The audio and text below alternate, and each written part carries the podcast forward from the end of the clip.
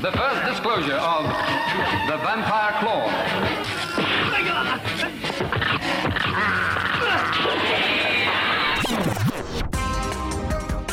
Die Filmkammer des Schreckens präsentiert den Shawscope Marathon mit Five Shaolin Masters von Chang-Chi aus dem Jahre 1974, auch bekannt als die Gnadenlosen Fünf oder Five Shaolin Killers.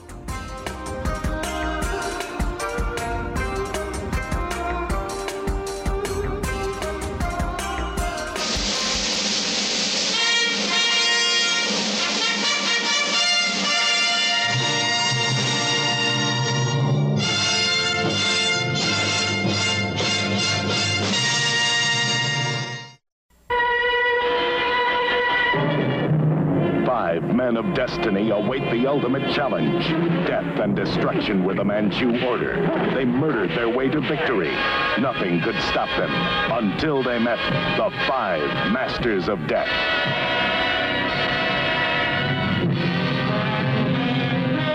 Moin und herzlich willkommen beim äh, Shawscope Marathon der Filmkammer des Schreckens. Äh, mein Name ist Sebastian und bei mir ist wie immer Marco. Hallo Marco. Ja, wieder mal nur zu zweit heute. Die anderen beiden haben es wieder nicht hingekriegt, zeitlich eingebunden. Genau. Es ist Winter, äh, das Virus geht wieder um, es ist viel los, Glatteis draußen, aber äh, wir haben es trotzdem online geschafft, äh, zur dritten Folge aufzuschlagen und heute geht es um Five Shaolin Masters des Regisseurs Shang-Chi, beziehungsweise Chang-Chi. Ja, wir bleiben der Reihenfolge der Box treu erstmal. Ne? Ja, Mal richtig, Schön genau. autistisch, eins nach dem anderen. genau, wir sind immer noch bei Shaw, Scope Volume 1 von äh, Arrow und ähm, auch wenn wir eigentlich schon weiter sein wollten, ähm, ja, macht es trotzdem Spaß, sich langsam vorzu, äh, vorzuarbeiten. In, Ach, hast du, Ja. hast du so einen Plan im Kopf gehabt für eine Reihenfolge oder so einen Zeitplan in etwa? Nö, aber ich habe gemerkt, dass schon wieder so viel Zeit ins Ah, Land okay. gegangen ist, seit ich den letzten Film gesehen habe. Von daher, Ah. äh, ja, da hat es mich kurz gestochen innerlich. Ja, für mich ja. war es ja die zweite Sichtung. Ich hatte den, als ich die Box neu hatte, irgendwie schon mal gesehen. Ist Mhm. jetzt auch schon ein bisschen her, ne? aber deswegen habe ich ihn nochmal zum Auffrischen so geguckt. Ja. Hast du ihn vorher schon mal gesehen oder war es die Den- Erstsichtung? Den habe ich, ich glaube, ich habe ihn sogar, aber ich habe ihn noch nicht gesehen. Ähm, dadurch, dass ich von, von, von den Shaw Studios hauptsächlich die Sachen, die, die so die Ausnahmefilme waren, geguckt habe und der halt immer mehr so als ja, solider Standardfilm angepriesen worden ist, ähm, ja, stand er nicht so weit oben auf der Watchlist. Ja, weil es so ein Meer an Filmen ist und schwer zu, wie wie so eine, es ist schwer halt dann zu selektieren, welchen gucke ich, was einfach so viele sind, ne? Da muss man halt irgendwie, guckt man erstmal, welche stechen hervor, stimmt, ja. Ja, genau, genau. Und ähm, ja, 1974, ähm, Chang-Chi ist ja einer der bekanntesten Shaw-Regisseure und ähm, ich denke, das Besondere an diesem Film ist natürlich, dass es fünf Hauptdarsteller gibt, die, äh, die hier natürlich den Film auf ihren Schultern tragen. Aber gibt es fünf oder gibt es drei? Ja, eigentlich gibt es drei plus zwei. Ja. David Chan. Yi Lung. Alexander Buseng. Quan Chun und Meng Fei. Die größten Stars des chinesischen Films in einem neuen, atemberaubenden Action-Thriller des Meisterregisseurs Cheng Che. Fünf Freunde, die zusammenhalten wie Pech und Schwefel. Fünf Patrioten, die den Feigenmord an ihren Brüdern rächen wollen. Die gnadenlosen Fünf. Verraten von den eigenen Freunden. Gehetzt von den besten Kämpfern des Mandschu-Kaisers stellen sie sich zu einem fast aussichtslosen Kampf.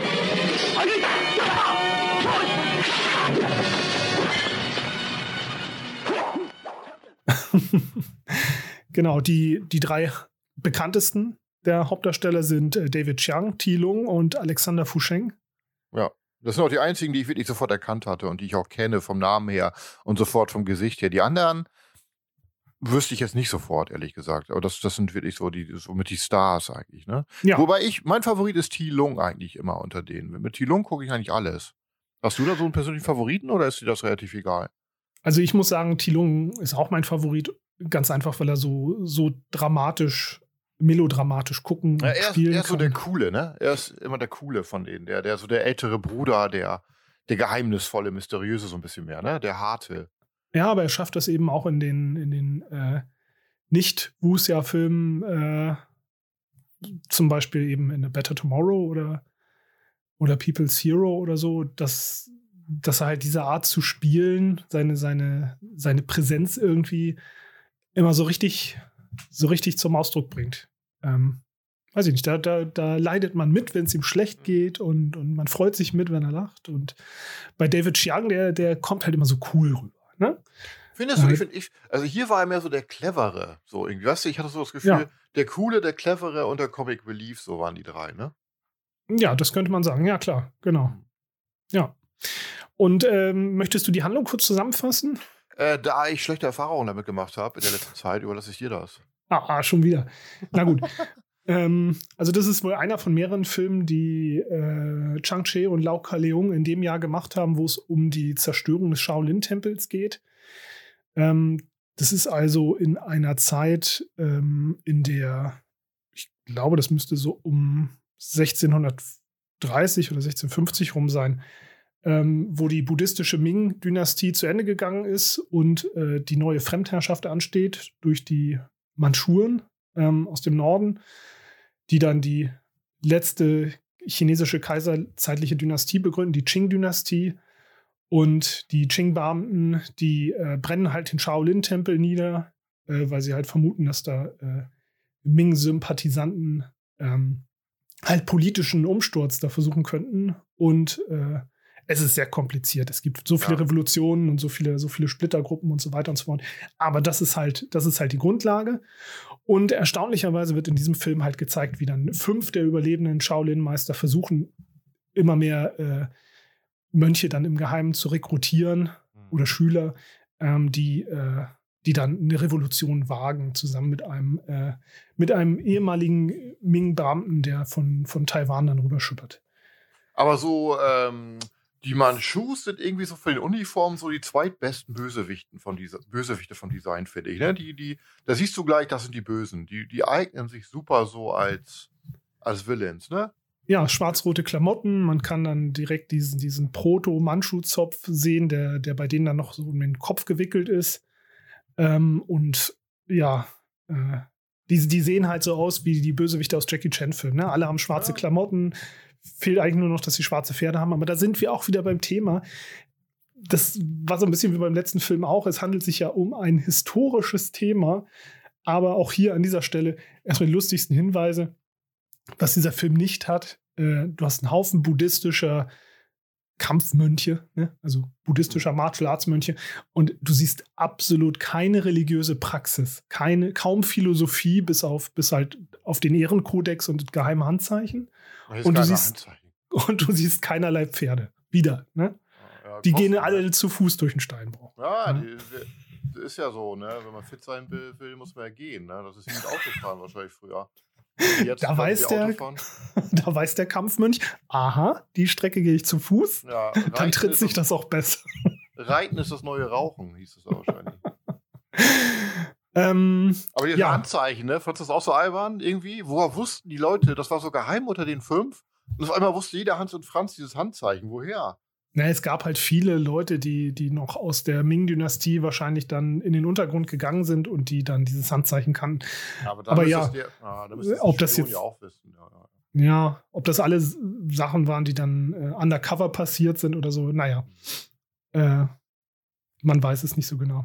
Aber auf der anderen Seite ähm, geht die Handlung natürlich noch äh, weiter, denn du hast einen Riesenhaufen Bösewicht, du hast den Stadtmagistrat, der dann hinter dem Anschlag steckt, und den äh, bösen Verräter Shaolin-Mönch, der, ähm, der den quasi dann zu, Zugang gewährt hat. Und Den kenne ich auch aus mehreren Filmen, ne? dieser kleine Bullige, aber ich konnte jetzt nicht zuordnen. Wozu? Ich wusste auch keinen Namen. Das ist nur so ein Gesicht, das einem so auffällt. Ah, die kenne ich aus anderen Filmen. Ne? Ja, genau. Wang Long Wei heißt der Schauspieler. Aber ja, ich komme auch nicht automatisch drauf. Aber auf jeden Fall, äh, äh, auf jeden Fall hast du dann eben auch eine entsprechende Riege Bösewichter, die, die halt den fünf, äh, auch den fünf Helden entsprechen, die alle geheime Techniken haben oder nein, keine geheimen Techniken, sehr, sehr böse Techniken Und Waffen. und Waffen, genau. Coole Waffen. Das Ja. Beil, das Beil am Seil fand ich cool. Also so wenn da abgefahrene Waffen drin vorkommen, sowas für die, ist für mich immer ein riesen Pluspunkt. Und, und also diese Tonfas hatten was, Aber das Beil, das man am Seil rum, um, äh, um sich her schwingt, das fand ich schon, das war, war echt ein riesen Bonuspunkt für mich. Ja, Beil am Seil, auch eine gute Wahl. Ja, Beil am Seil. Vielleicht so der Vorläufer der fliegenden Guillotine, ne? Ja, das dachte ich auch. Das dachte ich auch, genau. Ja, und der Film hat ähm, auf jeden Fall neben seinen, neben seinen charismatischen Hauptcharakteren und äh, den, den äh, sehr bösen Bösewichtern äh, hauptsächlich Kampfchoreografie zu bieten. Ähm, wie hat dir die gefallen in diesem Film? Äh, muss ich aufzahlen. Die erste Hälfte fand ich ein bisschen wiederholend. Kämpfen, Handzeichen, kämpfen, Handzeichen, kämpfen, Handzeichen. Hat mich ein bisschen gelangweilt. Die zweite Hälfte fand ich richtig gut. Weil da Ja. ging dann wieder so Sachen los, wo man, wo die eine erste Attacke starten und dann merken die, oh, unser Kung Fu ist noch nicht gut genug und dann versuchen die sich zu adaptieren und einzustellen auf die Techniken der Gegner. Und dann gehen diese Trainingssequenzen los und dann haben die Kämpfe ein bisschen mehr Verstand und Choreografie, weil die halt zeigen, wir versuchen so und so das zu umgehen und machen diese Technik und diese Technik.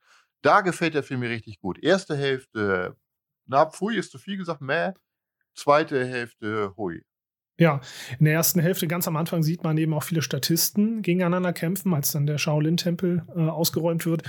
Und äh, da, da ist dann auch nicht jeder Kampf wirklich äh, überzeugend. Ähm, und das mit den Handzeichen ist ja dann irgendwann auch äh, gegessen. Ne? Wenn dann der Kontakt zu, zu den großen Untergrundgruppen hergestellt ist, dann, äh, ja, dann, dann sammeln sich auch immer mehr Kämpfer und äh, die warten dann halt quasi alle auf das große Kommando, wenn alle zusammen angreifen. Und die Zeit nutzen dann unsere fünf Shaolin-Master, um dann ähm, im zerstörten Shaolin-Tempel, wo keiner nach ihnen sucht, weil ne, sich, sich äh, Ja. genau da zu verstecken, wo keiner mit ihnen rechnet, äh, zahlt sich in diesem Fall aus, lernen sie dann halt ein Jahr lang neue Techniken hinzu, die beim Shaolin-Training so nicht abgedeckt waren, um halt die Schwächen ihrer Gegner auszunutzen und äh, geheime Waffentechniken dann selber zu perfektionieren. Hm. Ähm, das fand ich auch ziemlich cool. Tilung hat dann äh, so ein, so ein äh, ja, einen Holzstab, mit dem er kämpft. Ähm, David Ch- Chiang hat so ein, äh, wie so eine Art Kettenschwert. Ne? Oh, oh, heftig, mein Gehirn gelöchert wieder, ja. Ja. Und äh, genau, der, damit löchert er auch ziemlich. Äh, und ähm, ja, die anderen, die, die äh, haben dann spezielle, spezielle Techniken oder Mischstile, mit denen sie dann halt die, die, die, die Spezialtechniken der anderen dann aushebeln können. Genau, und dann kommt es irgendwann zum Showdown. Ähm, also ich denke, der Film macht auf jeden Fall viel richtig. Er wird nicht langweilig, was, glaube ich, an den Hauptdarsteller liegt.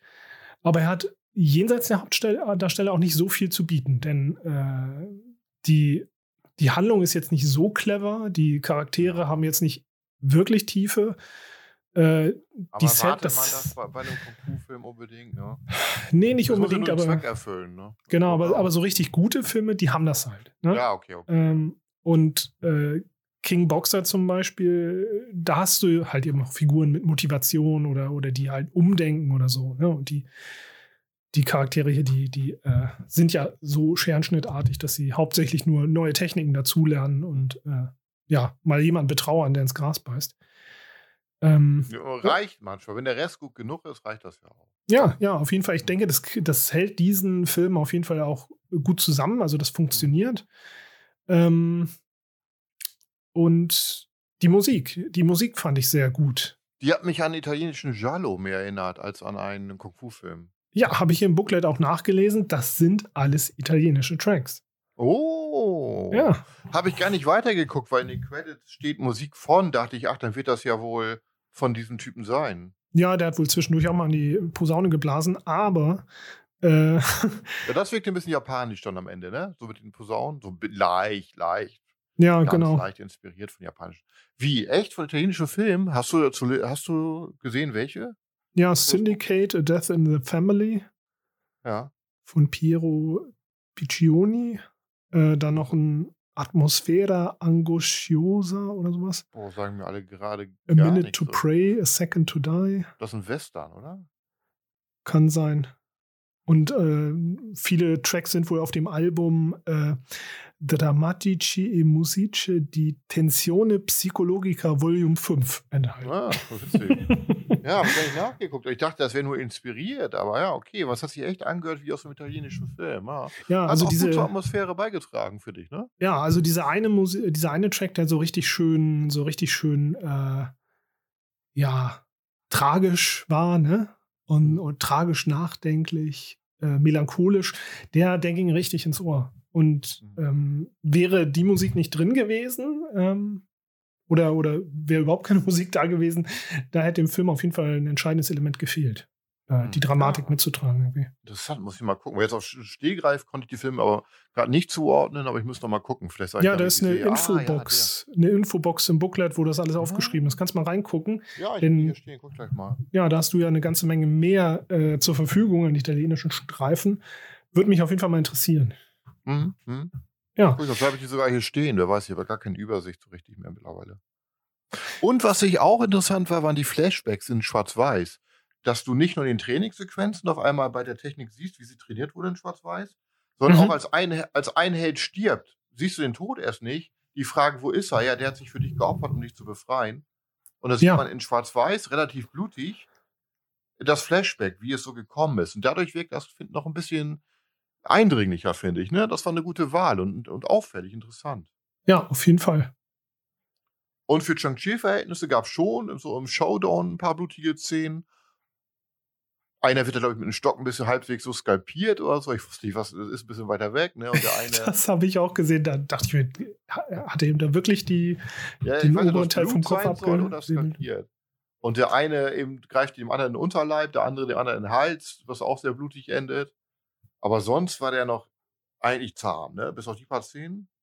Ja, also der, der Bösewicht mit dem Praying Mantis-Style, der, der hat mit seinem, mit seiner Gottesanbeterin Clown-Bewegung da, glaube ich, irgendwie die Leber rausgerissen oder so. Ich weiß nicht, irgendwas Schlabberiges hatte er noch in der Hand, als er da runtergerollt ist äh, vom Cliff. Ja, also es, es gibt auf jeden Fall ein paar Schauwerte in die Richtung. Ähm, Ja, äh, nicht zu viele, aber wenigstens ein paar. ey. Ja, genau. Also es ist auf jeden Fall ein solider Eintrag im, in unserem Shaw-Marathon und Ja. äh, besonders halt wegen der drei tollen Hauptdarsteller. Ja, Ähm, und der Musik und den Flashbacks, was interessant war, ne? Ja, genau. Also auf jeden Fall, was würdest du sagen? Wie, in welche Richtung geht die Bewertung bei dir so? Ich habe ihm eine 7 von 10 gegeben. Ja, da, in die Richtung tendiere ich auch, genau. Für eine Mhm. 8 hat es nicht gereicht. 6 wäre zu wenig wegen der guten Punkte.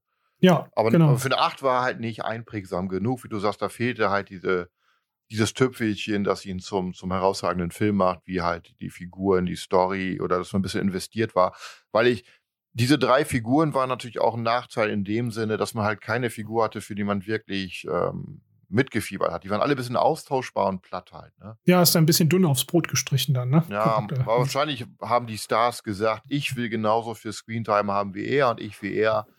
Kann sein, ne, dass das das Problem war, dass das keiner kann dann sein. irgendwie da auf Zeit verzichten wollte. Aber schöner wäre gewesen, man hätte einfach das gemacht wie so ein Alexander Fusheng, wie so ein Jackie Chan-Figur, weißt du?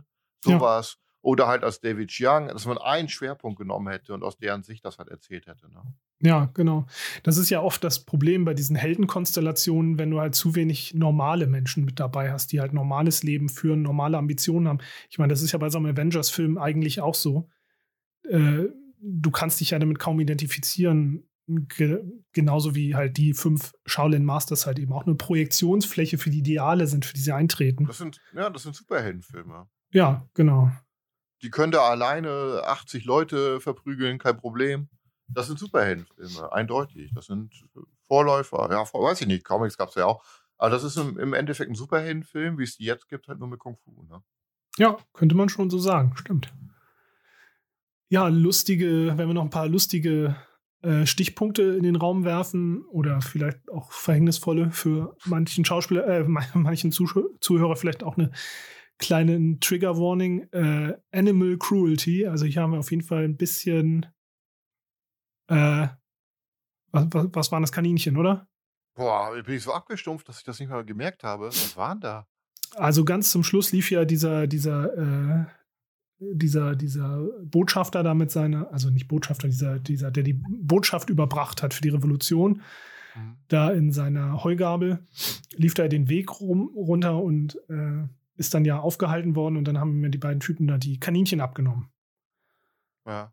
Und die Ah. beiden Kaninchen, die hat er halt an den Ohren getragen und die waren schon fast tot, aber lebten halt doch noch ein bisschen. Boah, habe ich gar nicht mitgekriegt. irgendwie. Also das war dann schon ein bisschen, also wer, wer empfindlich ist, was, was äh, Tierquälerei hab- betrifft, das ist dann hier wieder die chinesische Küche und Sentimentalität gegenüber Tieren. Die kommt hier leider ein bisschen durch an der, in der Da Szene. fällt mir ein. Als ich äh, in Italien war, September im Urlaub, habe ich richtig geiles Kaninchen gegessen mit so Öl und so Mhm. Olivenöl und Wein. Oh, geil. Kaninchen ist schon geil, ey. Die haben die aber nicht lebendig noch an den Ohren an dem Tisch vorbeigetragen, oder? Leider nicht, dann hätte ich noch Trinkgeld gegeben vielleicht. Hättest du nochmal nachgetreten. Ne?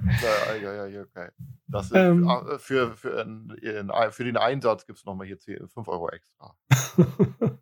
ja, du weißt halt, wie man, wie man mit, äh, mit, mit äh, Leuten umgeht, die dir äh, kulinarische Kostbarkeiten servieren. Ne?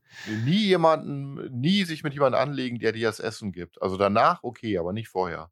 Immer Sehr ganz dumme Idee. Klingt auch wie eine Nie was zurückgeben lassen, nix. Hast du schon mal Essen zurückgegeben, weil du sagst, es schmeckt dir nicht? Bitte nochmal nachsalzen oder so ein Dreck? Nee, nee. Wenn andere Leute das machen, dann ist mir das mal kreuzpeinlich. Ich kann zwar sagen, okay, hier, das, das ist furchtbar oder ich kriege Magenkrämpfe oder so, ne, wenn es wirklich was ist. Aber ansonsten denke ich immer, okay, ist ja mein Fehler, dass ich in ein Restaurant gehe, was eigentlich vielleicht nicht ganz so gut ist oder so, ne? Ja, ich würde es nicht Ja. zurückgeben, weil ich Angst hätte, was machen die mit dem Essen in der Küche, wenn sie es mir zurückgeben. Ja. Ja, das ist ein guter Gedanke, ja. So unterschiedlich blickt man auf die Welt. Äh, dann haben wir aber vielleicht noch einen interessanten, äh, einen interessanten Hinweis auf, auf eine Sache, die mich immer so ein bisschen rausgerissen hat aus der Stimmung. Mhm. Ähm, und zwar was, was der Steinbruch zum Schluss oder die Kiesgrube. Aber die zu modern wirkte oder wieso? Hast du nicht überall die Bagger, Baggerschaufelspuren gesehen? An den, an den Rändern, wo die, wo die Ja, Graskanten ein waren? Aber sowas blende ich aus, ja. Das hab ich schon, ich habe schon gesehen, okay, das ist halt nur ein- eine Kiesgrube, eine moderne, das hat da nicht zu suchen, wo soll es das geben? Und dachte ich, ach, scheißegal, wo sollen sie drehen, die armen Leute. Ja, hättest du mal ein paar Praktikanten dann barfuß dagegen treten lassen, dann wäre es Ja. schon behoben gewesen. Aber äh, ja, das, das, sind, das sind mal so meine Gruselvorstellungen von schlechten Science-Fiction oder schlechten Kung-Fu-Filmen oder schlechten Western, wenn die Kiesgrubenstimmung zu sehr in die andere Richtung schlägt und du dann, Ja, dann funktioniert ja. dieses Suspension of Disbelief nicht mehr, weil du dann denkst, oh Gott, ich stehe in dieser Kiesgrube und ich muss so tun, als ob die da wirklich gerade auf dem Jupiter sind oder so. Ähm, Ja, als sie im Wald am Anfang, am Anfang waren die Kämpfe alle so im Wald, an der Kiesruhe. Ich habe mal gedacht, haben die wohl ein Dixie-Klo gehabt? Haben die Catering gehabt? Was haben die wohl gemacht? Habe ich dann auch im Moment gedacht, hab ich auch ein bisschen rausgezogen, wo ich dachte, ja, Kiesgrube und so. Wie Ja. haben die das wohl alles gemacht da? Wie haben die das mit der Organisation gemacht? Was, weißt du, sowas? Habe ich auch gedacht. Stimmt, habe ich schon ein bisschen so gesehen, dass mich auch rausgezogen, weil ich im Moment dachte, wie funktioniert das logistisch? Das ist eine Kiesgrube und so. Ja, ja. Ja. Also dahingehend hat der Film jetzt halt nicht so viel zu bieten wie jetzt andere große Einträge äh, aus der Zeit. Bei der Ähm, Masse, ja. Ja, genau. Aber wie gesagt, allein zu diesem Thema sind es, ist es einer von vier Filmen, die Chang-Chi und Lau Ka-leung allein in diesem Jahr gemacht haben. Wir haben ja kurz überlegt, ob wir vielleicht das nächste Mal einen aus der zweiten Box nehmen und, ah, und hier so ein bisschen die Reihenfolge sprechen. Ah, ja, richtig, genau. Shawscope Volume 2 ist ja jetzt gerade raus in wunderschönem Glitzerrot und deine Box ist heute schon angekommen, hast du gesagt? Genau, ja. Schon aus der Folie gerissen, oder? Ja, äh, kurz bevor wir äh, hier den Anruf getätigt haben, habe ich die ausgepackt und mal reingeguckt. Sehr cool. Sieht gut Ja, aus. sind, sind auf jeden Fall mehr Horrorstreifen dabei als in der ersten Einer, glaube ich, nur so Boxers Omen. D Ja. Den würde ich ganz gerne mit dir sehen. Aber das andere scheinen alle Kung-Fu-Filme zu sein. Kannst, du, kannst du mal vorlesen, was alles drin ist? Ja, äh, 36 Chambers, die habe ich aber auch schon von Koch. Dann Mhm. Return to 36 Chambers, Disciples of 36 Chambers. Mad Monkey Kung Fu, sagt mir Mhm. jetzt nichts. Ich habe da einen anderen irgendwie von Golden Harvest hier noch. Five Super Fighters. Invincible Shaolin. The Kid with the Golden Arm. Ich glaube, den habe ich vor kurzem mal gesehen. Oder ich täusche mich. Mhm. Mag Magnificent Ruffians oder Ruffians, wie auch immer es ausgesprochen wird. Ten Genau. Tigers of Quantum. My Young Auntie oder Auntie, das sagt mir irgendwie was. Was ist das? Also wir gucken dann Mercenaries vom Hongkong und The Boxer's Omen. Mercenaries vom Hongkong, was ist das denn nochmal? Das hört sich interessant an. Das scheint mal dann ja wahrscheinlich eher so ein, so ein Kriegsfilm zu sein. Vermute ich. Ja. Dann kommt noch Martial Arts of Shaolin und The Barefooted Kid. Ah, cool. Ba- Barefooted Kid ist ja einer meiner absoluten Lieblingsfilme. Den habe ich auch, glaube ich, vor kurzem erst irgendwo gesehen, aber ich weiß gar nicht mehr wo. Ich glaube, auf deinen, auf deinen auf deine Empfehlung hin, ob ich den irgendwo im Stream gesehen habe. Das ist so neuerer, ne? Mit Aaron Kwok oder so? Da täusche ich mich Ja, ja, genau, genau. 93, glaube ich. Oder so. Hm? 93, glaube ich. Kann steht, ich, ich habe jetzt nur hier diese, diese Titel hier hinten. Steht hier? Barefooted Kid. Steht hier gar nicht, aber ich kann ja mal in die Box reingucken. Moment. Also Ja, Mercenaries from Hong Kong ist tatsächlich Action von Wong Jing von 1982. Ja, cool, so Action Ähm, habe ich jetzt Bock drauf. Finde ich ein bisschen, au- das lockert das so ein bisschen auf, ne? Auch mit Thielung, ja. Barefooted Kid, nee, hier steht auch nicht, von wann der ist. Aber ich sehe, dass der ist neuerer. Ich glaube, Maggie Cheung ist das hier sogar, glaube ich, vom Bild her. Kann das sein? Das kann sein. Ich habe Das das, hier so nicht im Kopf. Das ist hier so gemalt, deswegen. Aber Boxes Omen habe ich richtig Bock drauf, ey.